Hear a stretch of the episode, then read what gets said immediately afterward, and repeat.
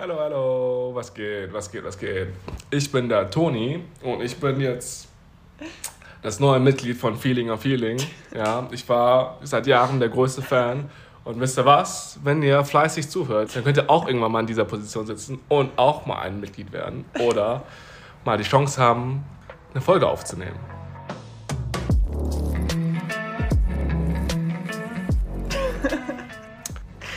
Ja, hallo, ich bin Johanna. Ich bin leider heute ohne Nele. Deswegen musste ich Toni fragen, ob wir eine Folge aufnehmen. Ähm, ich war ja die ganze Zeit in Tansania unterwegs und Toni hat mich jetzt in Uganda besucht. Also wir sind jetzt gerade in Uganda, in der Nähe von Kampala, in der Hauptstadt.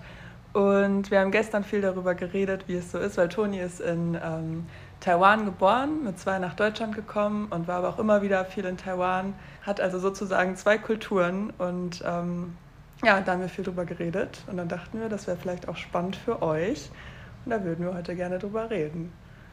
Yes, yes, yes. Ne?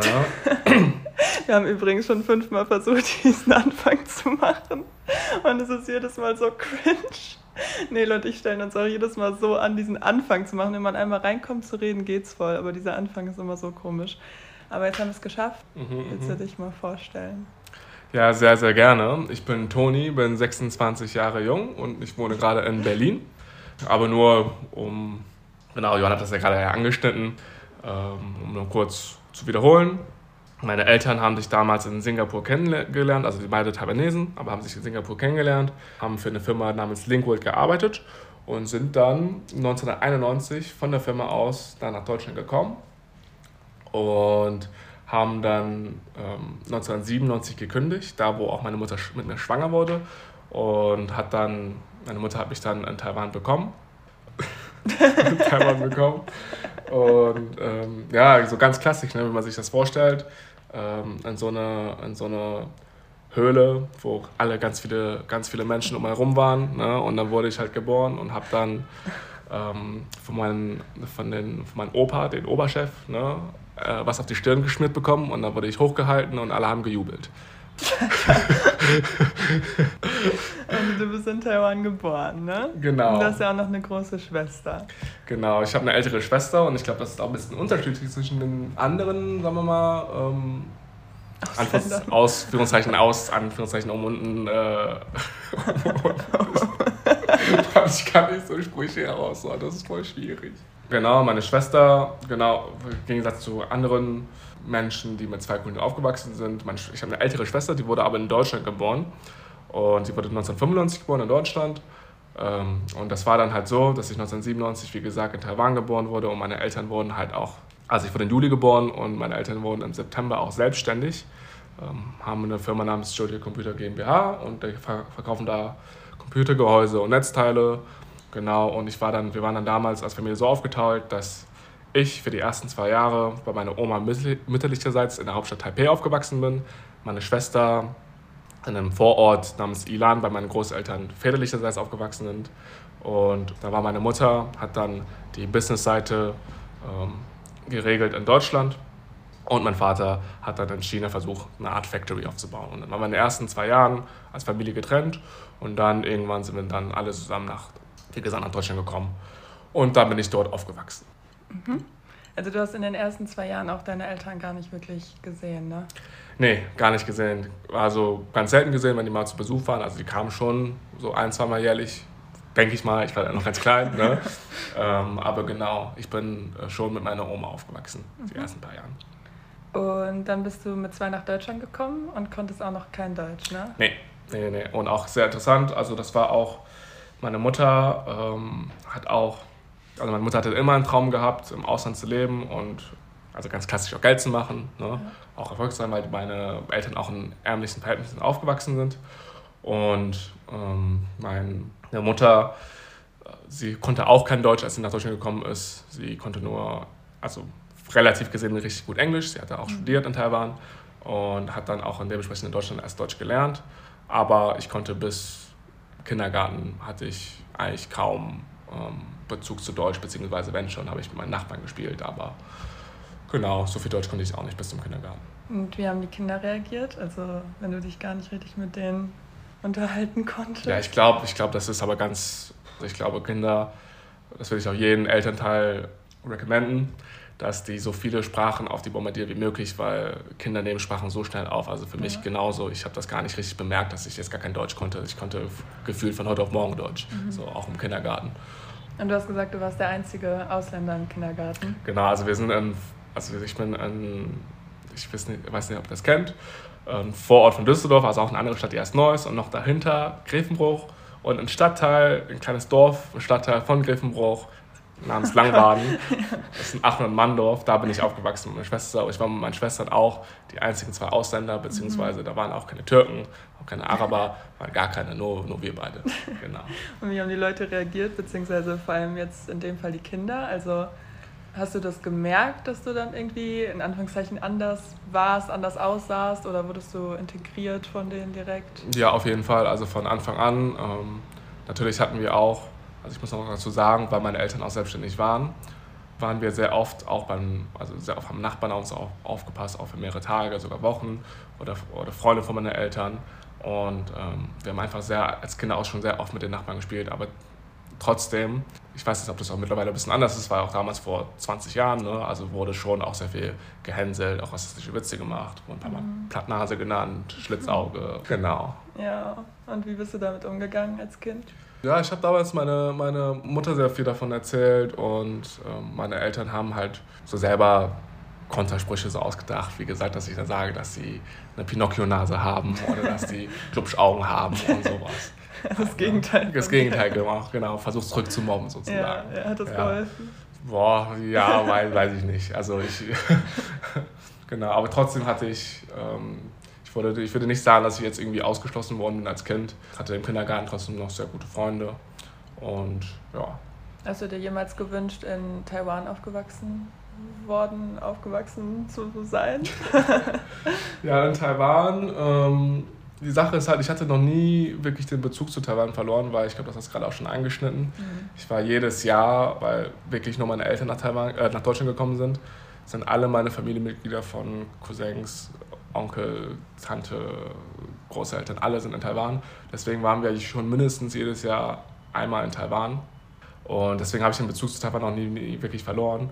Und ich war auch in der Schulzeit jeden Samstag für drei Stunden in der chinesischen Schule, wo wir auch traditionelles Chinesisch gelernt haben, also was man in Taiwan spricht und schreibt. Und jede Sommerferien war ich auch mindestens ähm, für die sechs Wochen bis zwei Monate in Taiwan und habe da auch eine Vollzeit chinesische Schule besucht, beziehungsweise war ich auch 40 Stunden die Woche in der chinesischen Schule. Du hattest gar keine Ferien, ne?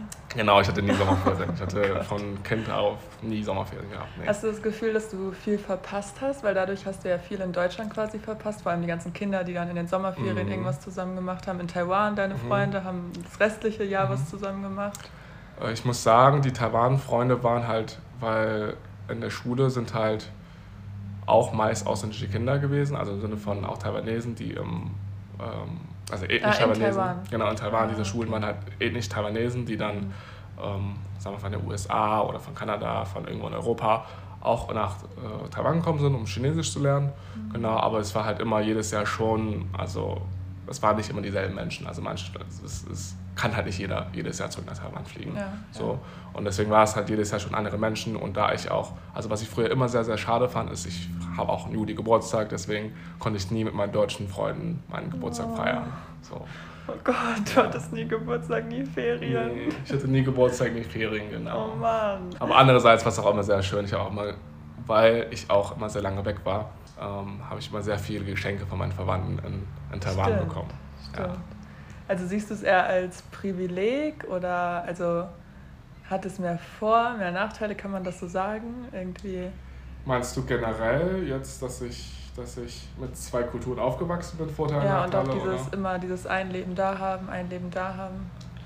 Ähm, mir ist das früher als Kind super, super schwer gefallen, beziehungsweise ich wollte früher auch ehrlicherweise, bis ich sag mal, 14, 15 war, nicht unbedingt in den Sommerferien nach Taiwan gehen, weil, weil das war halt wirklich die freie Zeit, wo alle Schulfreunde, alle Freunde allgemein in Deutschland dann Spaß hatten, dann irgendwelchen mhm. Fußballcamps gegangen sind und irgendwohin Spaß gehabt haben und ich musste halt immer Chinesisch Camp. Ja, ich musste halt immer zurück in die chinesische Schule, die mhm. halt wirklich auch zehnmal schwieriger war als, die, als meine normale Schulzeit. Ja. Also genau, und das war auch die Zeit, meine, ich komme immer wieder darauf zurück, meine, weil meine Eltern selbstständig waren, die haben schon von Anfang an, auch in meiner Schulzeit, in Deutschland, auch in Taiwan, die haben versucht, immer, immer, immer unser Kalender voll zu packen, weil sie keine Zeit hatten, um uns auf uns aufzupassen. Also heißt, auch in Taiwan sind wir auch meist, meine Eltern waren dann die ganze Zeit weg und ich war dann, wie schon vorher angesprochen, meine, äh, meist bei meiner Oma mütterlicherseits in Taipei in der Hauptstadt Genau, und dann fürs Wochenende bei meinen Großeltern väterlicherseits in Ilan. Aber yeah, früher als Kind mochte ich das wirklich nicht, ähm, nach Taiwan zu fliegen. Und ich glaube, der Wendepunkt war auf jeden Fall 2012, wo ich dann in so ein anderes chinesisch Lerncamp gegangen bin. Also wirklich Camp, das war nicht keine Schule. Also es war mehrere ausländische Kinder von 14 bis 18 und das war halt wirklich so ein Camp-Feeling, wo Leute auch zusammengewachsen sind, wo man als Familie zusammengewachsen ist, wo man auch das Land an sich kennenlernen konnten. Nicht nur für Chinesisch lernen, sondern auch, man konnte auch rausgehen, konnte mal essen gehen, konnte mal Spaß haben und dann haben wir auch ein bisschen getrunken. Wirklich? Und wie war es für deine Schwester? Also ähm, hat die die gleiche Erfahrung gemacht oder war es für sie irgendwie anders? Oder weißt du das überhaupt?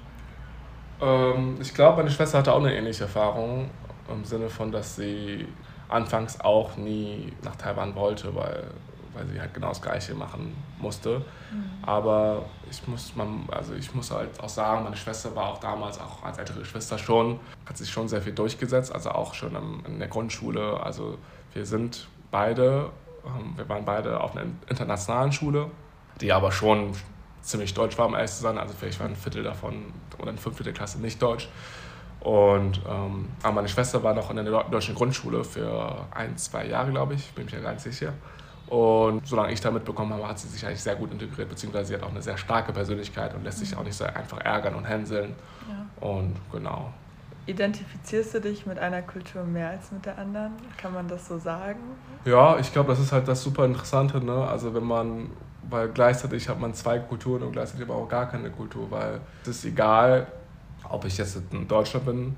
Ähm, natürlich fühle ich mich mehr deutsch, weil ich mehr in ähm, Deutschland aufgewachsen bin, weil ich mehr Zeit hier verbracht habe. Auf meine primäre Sprache ist, auch Deutsch, ich denke auch in Deutsch.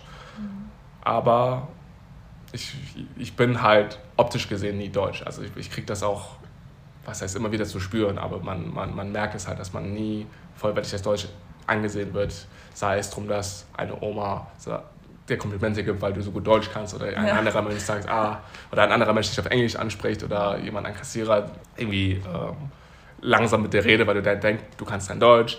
Also es sind schon mehrere Situationen. Dann fühlt man sich halt schon nie Teil, voll und ganz Teil der Kultur. Und ganz, aber ganz andersherum in Taiwan merken die auch sofort von meiner Körpersprache her, auch von meiner chinesischen Aussprache her, dass ich nicht ein, ein Taiwanese bin, sozusagen. Ne? Und deswegen ist es halt schwierig. Ich habe von beiden Kulturen sehr viel mitgenommen, aber von beiden bin ich kein vollwertiges Mitglied. Ich glaube, das musste ich halt über die Jahre lernen. Das war schon in den, in den Teenager-Zeiten sehr, sehr schwierig für mich, aber ich glaube, mittlerweile versuche ich mehr zu embracen, dass ich zwei Kulturen habe und nicht, ja. dass, ich, dass ich gar keine habe. Sehr gut. Ähm, ja, ganz anderes Thema. Ich weiß ja, dass dein Papa gar kein Deutsch kann. Ne? Mhm. Und er spricht ja auch nicht wirklich Englisch. Ne? Mhm. Und ist jetzt, wie lange sind deine Eltern jetzt in Deutschland? Meine Eltern sind seit 1991 in Deutschland, also fast seit 32 Jahren. Boah, und ja. wie überlebt der? Mhm. Also, was, was, hä, was macht der? Also, wie ist der, also, ich weiß ja, dass er relativ abhängig in Anführungszeichen von deiner Mama ist. Also, mhm. deine Mama kann ja gut Deutsch, aber ja, wie ist das so für deinen Papa? Also, ich muss auch sagen, weil wir also ich habe das ja gerade mal angesprochen, weil wir waren ja halt jeden Samstag in der chinesischen Schule, also eine taiwanesische Schule sozusagen, wo man, wie gesagt, hat, dass Chinesisch lernt. Und das waren halt alles nur Taiwanesen. Und man hat ja meine Mutter auch schon kennengelernt, die ist ja eine der offensten Personen, die ich kenne. Ja, ne? Und sie haben sich schon eine eigene Community aufgebaut. Also heißt, dass äh, meine Mutter war auch selber mal für vier Jahre lang Schuldirektorin der chinesischen Schule. Mhm. Und also sie haben unglaublich viele taiwanesische Freunde um Düsseldorf herum. Und in Düsseldorf gibt es auch, by the way, noch eine taiwanesische Schule.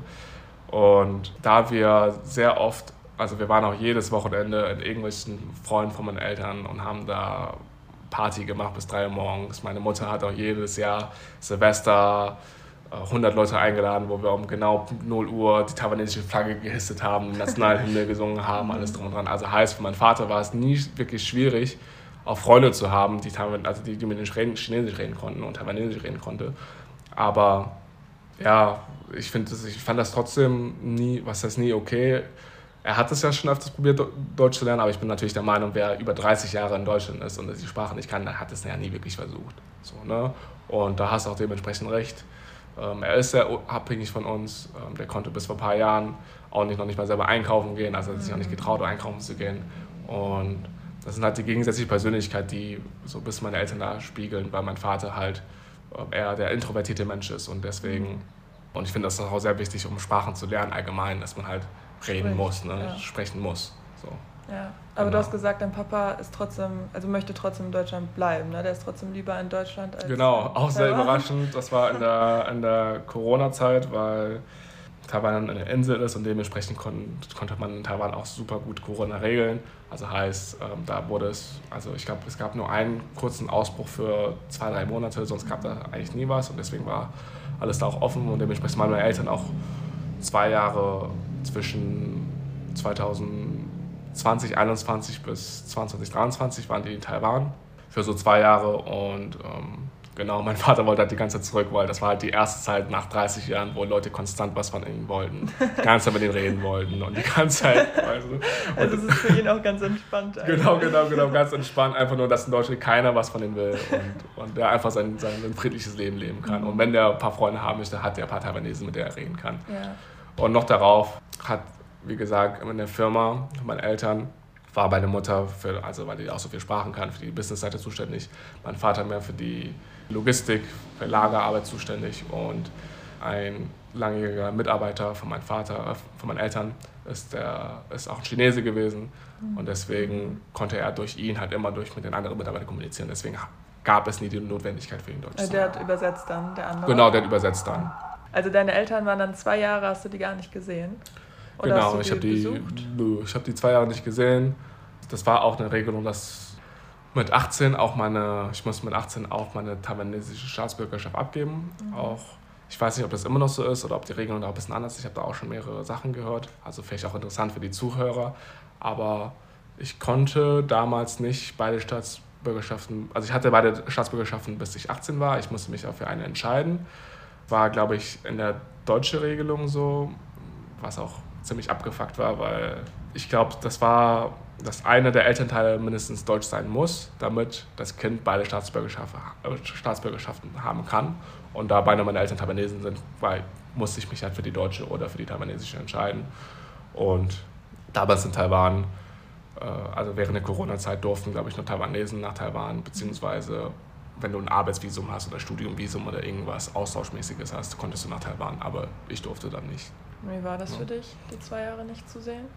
Oh, ja, ich war da in Münster sehr oft und ich glaube, wir sind dann auch als, da kenne ich auch Johanna, der Mitbewohner Felix und die ganze Münster-Community, da sind wir ganz eng zusammengewachsen, glaube ich, in der Zeit, während meine Eltern nicht da waren. Und du hast ja gerade gesagt, dass du schon immer viel für deine Eltern auch machen musstest. Also mhm, auch mhm. als Kind, das hört man ja voll oft irgendwie von Leuten, wo die Eltern nicht so gut Deutsch können oder gar kein Deutsch können. Wie war das für dich? Also musstest du viel Verantwortung übernehmen? Also ja, auf jeden Fall. Ich bin heutzutage immer noch der Sekretär von, mein, von meiner Mutter. Also das, das wird, glaube ich, ein Leben lang nicht aufhören. Ähm, ja, natürlich, man, das ist halt ganz typisch, dass man halt irgendwie mit, mit ich, 10, 11, 12 Jahren irgendwelche Briefe bekommt und ich muss das dann entziffern mit meinen, äh, meinen Eltern irgendwie erklären, was die irgendwas haben wollen. Und genau, da muss ich schon sehr, sehr oft nachhelfen und auch manchmal auch da und da telefonieren, da und da nach Sachen nachfragen und ich muss auch sagen, ich habe meine Mutter jetzt in den letzten Jahren ChatGPT gezeigt und das hat mir sogar sehr viel vereinfacht, weil meine Mutter jetzt damit einfach sehr viele Sachen übersetzen kann, beziehungsweise auch sehr viele Sachen er sich erklären lassen kann. Mhm. Genau. Und meinst du, das hat dich eigenständiger gemacht oder schneller erwachsen? Ja, ich glaube, ich glaube, das gepaart mit, dass man, wie gesagt, dass meine Eltern da selbstständig waren. Ne? Also ähm, wir waren halt, also wie gesagt, als Kind sehr oft bei irgendwelchen Verwandten und ich glaube, als meine Schwester 14 war und ich 12 war, ab da hatten wir schon die ganze Zeit sturmfrei, wenn meine mhm. Eltern weg waren. Also heißt, wir waren manchmal so für mehrere Wochen alleine zu Hause. Und Mit 14 und 12? Ja, Boah, also eine Woche alleine zu Hause und ja. genau. Also es, Wie war das? Ja, also da haben schon manchmal so ein, zum Beispiel der Mitarbeiter von, meiner, äh, von, mein, von meinem Vater, der Hunding, der im Lager gearbeitet hat, der war auch ein Nachbar von uns und der ab und zu mal alle, alle zwei Tage mal reingeschaut und mal Essen mhm. vorbeigebracht oder sowas. Aber ja. nö, ist eigentlich, eigentlich okay gewesen. Ja. Krass. Ja. Krass. Und dementsprechend mussten wir auch damals auch sehr, sagen wir mal, sehr jungen Jahren auch selber fliegen und deswegen haben wir da auch keine Probleme gehabt und mhm. irgendwie ja, bestimmt wurden wir ein bisschen selbstständiger. Ja, ja denke ich auch. Du hast ja gerade schon gesagt, dass dein Papa auf jeden Fall nicht zurück nach Taiwan möchte oder lieber in Deutschland bleiben möchte. Könntest du dir vorstellen, in Taiwan irgendwann zu leben? Äh, ich habe es mir sogar dieses Jahr überlegt. Ich war Anfang des Jahres, habe ich mein Studium beendet und dann bin ich dann nach Taiwan geflogen im Januar und habe dann eine Südostasien, kleine Südostasien-Reise gemacht. Und ich habe mir überlegt, also wahrhaftig mal wirklich überlegt, ob das möglich wäre, in Taiwan zu leben. Und ich muss sagen, an sich schon, aber ich glaube in sehr vielen Hinsichten, also nicht, dass Taiwan komplett konservativ ist oder, oder ist ein sehr ist ein demokratisches Land, äh, ähm, das erste Land, was die ähm, homosexuelle Ehe zum Beispiel erlaubt hat, auch vor Deutschland, by the way. Ähm, und auch sehr progressiv sind sehr viele Sachen, aber ich finde in sehr viele Einstellungssachen, also zum Beispiel sehr viel in der Sexualität Einstellungssachen, dass die, dass die noch ein bisschen konservativer sind und auch die Arbeitsmoral-Einstellungen, zum Beispiel haben die auch nur sieben Tage Urlaubstage im Jahr. Das finde ich so krass. Genau sieben Tage, ich finde ja 30 Tage in Deutschland schon so wenig, ja. aber sieben Tage. Deswegen finde ich das, also ich habe es wirklich, wirklich überlegt, weil ich finde auch in Taiwan es wäre auch eine Chance für mich gewesen, wieder mehr mit meiner taiwanesischen Kultur verbunden zu sein. Insbesondere, weil ich halt in zwei Jahren, wo meine Eltern auch weg waren, gar nicht in Taiwan war. Und ähm, hatte ich das eigentlich als Chance gesehen, vielleicht mich wieder damit zu verbinden, aber ja, daraus wurde leider nichts. Genau. Und ich glaube, zurück auf die Kultur vielleicht zurückgegriffen. In vieler Hinsichten bin ich, also ich glaube, von der Mentalität bin ich eher deutsch Ne? Aber sehr viele Hinsichten wie das Kulinarische würde ich mich auf jeden Fall mehr taiwanesisch bezeichnen. Und genau, auch so traditionellen Feste in Deutschland habe ich auch nie so wirklich mitbekommen von so, also natürlich Weihnachten mit Weihnachtsmärkten und so alles drum und dran, aber persönlich in der Familie haben wir nie Weihnachten gefeiert. Aber wir haben dann dafür mehr chinesisches Neujahr gefeiert. Mhm. Und genau. Wie ist das, wenn du jetzt nach Taiwan gehen wollen würdest, so theoretisch? Also du bräuchtest dann Arbeitsvisum? Nö, also nach Taiwan, auch Werbung ein bisschen für Taiwan, für alle Deutsche da draußen. Ihr könnt ohne Visum drei Monate in Taiwan sein, problemlos. Mhm. Aber ich meine, wenn du jetzt wirklich hinziehen wollen würdest. Wenn ich wirklich hinziehen muss, wollen würde, dann müß, bräuchte ich schon ein Arbeitsvisum, beziehungsweise entweder ich studiere da oder ich, wie gesagt, ich, genau, ich arbeite da, aber ich mache irgendwas da, genau. Krass, ja, okay. Und du hattest ja vorhin schon ähm, ein bisschen erzählt, was du auch so für Beleidigungen als Kind gehört hast, was für rassistische Anmerkungen. Hast du das jetzt immer noch? Also du hast ja schon gesagt, mit dem zum Beispiel, dass Leute denken, du könntest kein Deutsch oder du wärst halt mhm, kein mhm, Deutscher. Mhm. Wie oft passiert dir das und wie gehst du damit um? Ich muss sagen, ganz schwer einzuschätzen, weil manchmal passiert, passiert das öfters in einem kurzen Zeitraum, manchmal auch lange nicht, nichts mehr. Aber es passiert immer noch, also ähm, immer noch, wo Leute irgendwelche Sachen dann reinrufen oder vorbeirufen oder irgendwas.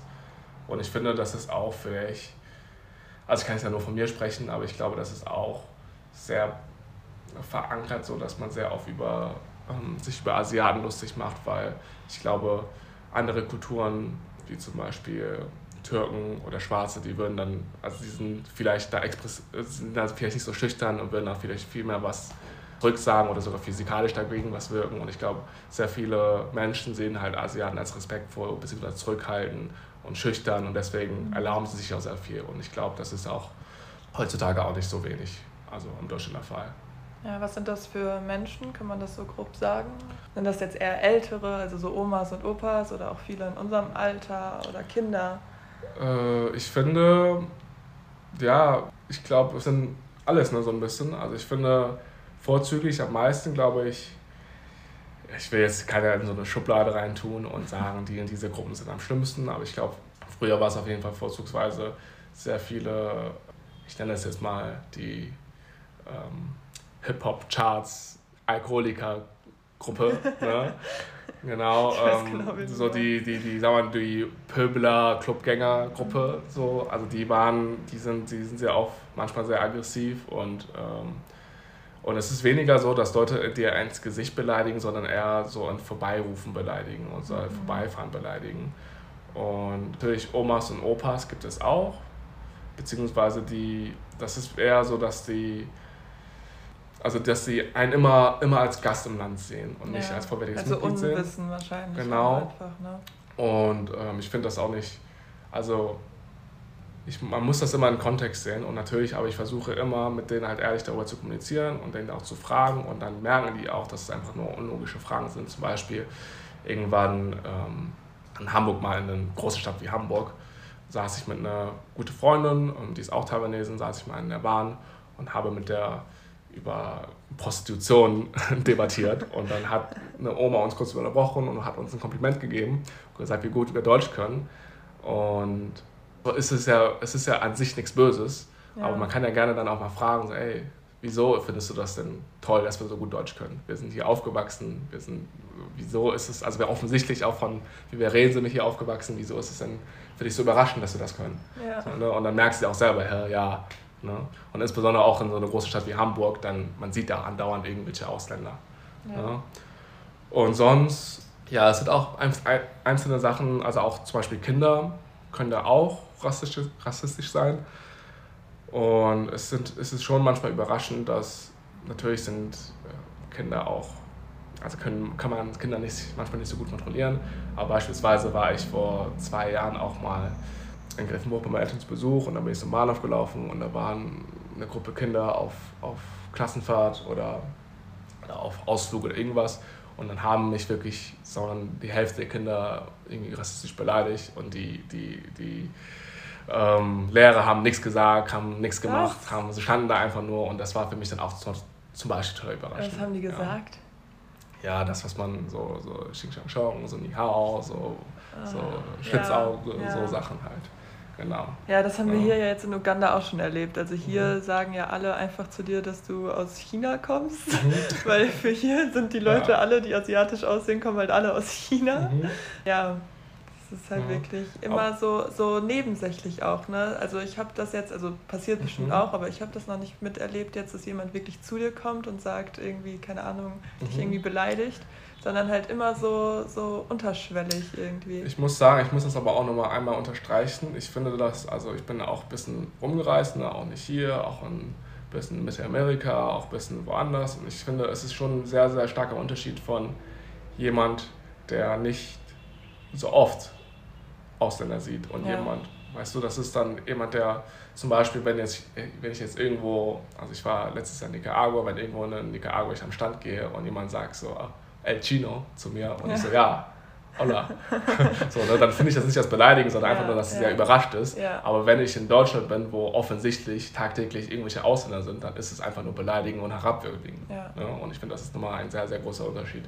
Und ähm, deswegen nehme ich das hier nicht so persönlich, weil ich bin halt, ne, also man sieht halt keine Asiaten tagtäglich. Mhm. Und wenn man in Düsseldorf sind, gefühlt die halbe Stadt sind Asiaten. Also Warum sind in Düsseldorf so viele Asiaten? Also in Düsseldorf, so ja, ähm, da sind das eine Japan, ähm, also ich glaube, die Japaner waren als erstes in Düsseldorf vor mehreren Jahren. Ich glaube, die haben mehreren Firmen sind da hingezogen damals und ähm, die letzten fünf Jahre sind auch, glaube ich, sehr viele Chinesen hingezogen, aber allgemein ich glaube, in NRW, auch vorzüglich in Frankfurt und Berlin, sind auch sehr viele Vietnamesen. Mhm. Und äh, ich glaube, das sind so manche Orte, die sehr viele Asiaten haben. Genau. Ja, und falls das jetzt jemand hört, der in einer ähnlichen Situation ist, also egal, ob man jetzt aus Asien, aus keine Ahnung woher kommt, hast du vielleicht irgendwelche Tipps, was Rassismus angeht, was mehrere Kulturen angeht, also Kulturen haben angeht oder auch zum Beispiel, wie du damit umgehst, dass der Rest deiner Familie so weit weg ist? Kannst du irgendwie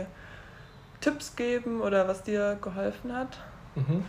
Also ich finde, also zum Thema Familie finde ich auch sehr, sehr wichtig Freunde, ne, dass man auch sich mit Also wenn man wirklich wahrhaftige Freude hat, dann ist es ja auch letztendlich komplett egal, von wo man herkommt. Man weiß ja selber, Johanna, unsere, unser Freundeskreis ist ja so bunt gemischt wie ähm, ne, je und je. Ne? Und beziehungsweise, das merkt man vielleicht auch gar nicht, dass wir so bunt gemischt sind, weil wir das auch selber gar nicht merken. Gar nicht, ja, dass man das gar nicht so merkt. Und zum Thema Tipps zum Thema Rassismus, ich finde, man muss das auch sehr gut unterscheiden können von und sehr gut auch abschätzen können, weil ja, ähm, früher war es für mich auf jeden Fall so, dass ich mich sehr, also es sind auch Situationen, wo man, wo man einen Bruchteil von einer Sekunde hat, um zu entscheiden, was man da machen soll. Weil, wie gesagt, sehr oft sind das Leute, die einfach vorbeilaufen sind und die irgendwas Rassistisches schreien oder irgendwie was in deren Wahrnehmung lustiges, rassistisches sagen, einfach nur einhändeln wollen. Und man denkt sich dann im Nachhinein so, ah, hätte ich das gesagt, hätte ich dies mhm. gesagt, hätte ich das ja. gemacht. Aber ich glaube, letztendlich muss man einfach wissen, dieses Vorbeifahren und ähm, dieser Rassismus kannst du halt wirklich nichts machen. Was willst du denn machen? Wenn, also du kannst was zurückrufen, aber letztendlich ist es ein Genugtuung für dich. Ne? Und man muss auch ein bisschen einschätzen können, ob man sich in eine gefährliche Situation sich noch begibt. Ne? Also wenn mehrere äh, pöbelte Besoffene eine rassistisch beleidigen, dass man nicht wirklich diesen Streit auch sucht. Aber ich finde es sehr, sehr wichtig, auch insbesondere für uns Asiaten, dass wir auch ein bisschen lauter werden, dass wir ein bisschen dagegen kämpfen, weil sonst, mhm. sonst bleibt es halt für immer so, dass wir sagen wir, die Tretschuhe der Gesellschaft sind und die ganze Zeit so ähm, Leute über einen lustig machen. Und ich finde, sehr oft kriegt man auch, ja, also wie vorher angeschnitten mit der Oma, sehr oft kriegt man auch irgendwelche Fragen, die total, was heißt irrational sind, aber total unlogisch sind und muss sie einfach mal darauf hinweisen und einfach mal wirklich darauf hinweisen, wie dumm das ist. Also zum Beispiel wurde mir schon jahrelang, heutzutage immer noch, fragen Leute mich, ob ich weniger sehe. Und ich finde, das ist halt wieder so eine Frage von, wie, wie, also auch wenn ich weniger sehen sollte, wie soll ich das denn wissen, dass ich weniger sehe? Also ich weiß ja nicht, wie du siehst. So, das ja, ist ja komplett ja. die bescheuerte Frage und man merkt einfach, so viele rassistische Fragen sind halt so bescheuert. Und was ich halt auch manchmal mache, um aber das muss, das ist jetzt kein, das ist jetzt kein Hot-Tipp für jeden, ne? das ist einfach nur, was ich sehr gerne mache, um einfach nur mehr, ähm, damit ich mich über die anderen lustig machen kann, weil manchmal sind das dann echt, echt dumme Fragen und dann erzähle ich einfach eine dumme, dumme Geschichte und versuche das halt so absurd zu machen, bis die endlich realisieren, ah, der labert ja nur Scheiße, weil ich ja selber so eine absurde Frage gestellt habe. Weißt du? Und das mache ich auch sehr, sehr oft und ich habe auch schon sehr oft in irgendwelchen Clubs mit besoffenen Leuten geredet und irgendwas erzählt von, dass ich irgendwo in der Farm aufgewachsen bin und irgendwo, ähm, weißt du, irgendwo im Stall geboren wurde und ähm, wir kein Essen hatten und irgendwie, ja, was, was viele Leute sich jetzt vorstellen unter asiatischen Ländern, ne, beziehungsweise nicht europäische Länder. Ja, ich finde auch gut, was du vorhin gesagt hast, dass du einfach nachfragst, so warum, mhm. hä, warum soll ich denn jetzt weniger sehen? Was meinst du? Ja, so, weil ja. niemand, also ich weiß nicht, manche bestimmt, aber die meisten Leute würden dann nicht sagen, ja, du hast ja so kleine Augen, so, hä? Ja. Dann denken die vielleicht auch, also weißt du, dann kommen die vielleicht mhm. selber drauf, warum die das überhaupt denken. Mhm. So, und das finde ich voll mhm. gut. Also einfach dann auch ohne direkt den anderen dann zu irgendwie zurückzubeleidigen, sondern einfach, dass die Leute, also hättest du auch jedes Recht zu, mhm. so, ne? Aber dass die halt einfach selber darauf kommen, wie bescheuert das einfach mhm. ist, ne? Und auch als Tipp da draußen für ähm, alle Nicht-Ausländer, es ist zwar sehr viele Sachen sind zwar nicht rassistisch, also beziehungsweise denkt ihr zwar, es ist nicht rassistisch, rassistisch aber es nervt halt unglaublich. Ja. Zum Beispiel dieses Konnichiwa oder Ni Hao oder was auch immer man, man herruft. Es ist ja streng genommen einfach nur ähm, Hallo auf Japanisch oder Chinesisch oder was auch immer, welche Sprache. Ja. Aber das ist halt super unangenehm, weil erstens, ich bin Deutsch, Nummer zwei, ähm, ihr wisst ja gar nicht, was für ein Herkunft Asiate ich bin. Wieso schreist du dann einfach irgendwelche, irgendwelche Begrüßungen in irgendwelchen mhm. Sprachen, die nicht unbedingt passend sind? Und ich finde das auch sehr, sehr wichtig, das zu erkennen, weil das sind einfach Situationen, wo man als Deutscher vielleicht denkt, ey, ich sag ja nur, versuche ja nur Hallo auf deren Sprache zu sagen. Ne? Aber ja. das sind halt Sachen, die dazu ähm, bewirken, dass ich mich nicht Teil der, Teil der deutschen Kultur nicht. Das ist aber was ganz anderes, wenn ich jetzt in Taiwan bin und dann Hallo auf der Sprache sage genau. oder halt zu dir in Deutschland. Genau, so, ne? genau, das ist ja nicht genau. nett gemeint, um ja. dich irgendwie auf deiner Sprache zu grüßen, sondern das ist ja, ja. einfach nur unnötig. Ne? Ich finde auch so diese Also mir ist das irgendwann aufgefallen, ich kriege halt auch voll oft die gleiche Frage, so wegen meiner Größe, so zum Beispiel, mhm. ob ich Basketball spiele. Und das ist auch an sich nicht schlimm oder beleidigend, aber einfach so nervig. Und ich versuche immer, wenn ich Leute sehe, denke ich immer so, was ist jetzt das Offensichtlichste? So, ne, das, das, weißt du, wenn mir jetzt ein Witz einfällt, der das mhm. Offensichtlichste ist, dann wird die Person mhm. das schon 100 Millionen Mal gehört mhm. haben. So, weißt du, ob es jetzt irgendwie über den Namen ist, ja. über die Herkunft, über das Aussehen, ja. so.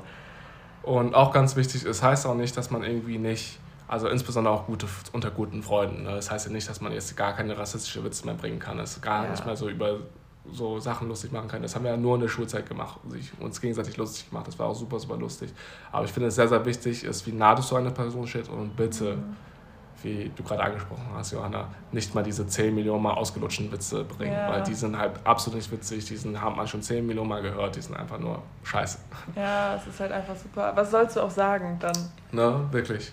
So. Ja. Also der Witz hört dann ja auch danach ja. auf. Ja. da kommt dann ja auch nichts mehr. Naja, aber hast du noch irgendwas zu sagen? Möchtest du noch irgendwas loswerden? Ja, ja, Shoutout an Felix, Frano, an, an die ganzen Rabauken in Münster. Ja.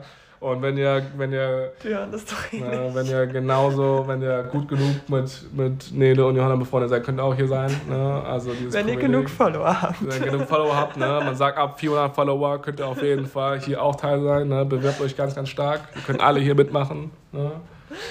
Ja, danke schön. Okay, ciao. Tschüss, bis nächste Woche Dienstag und bewertet den Podcast bitte. Ciao.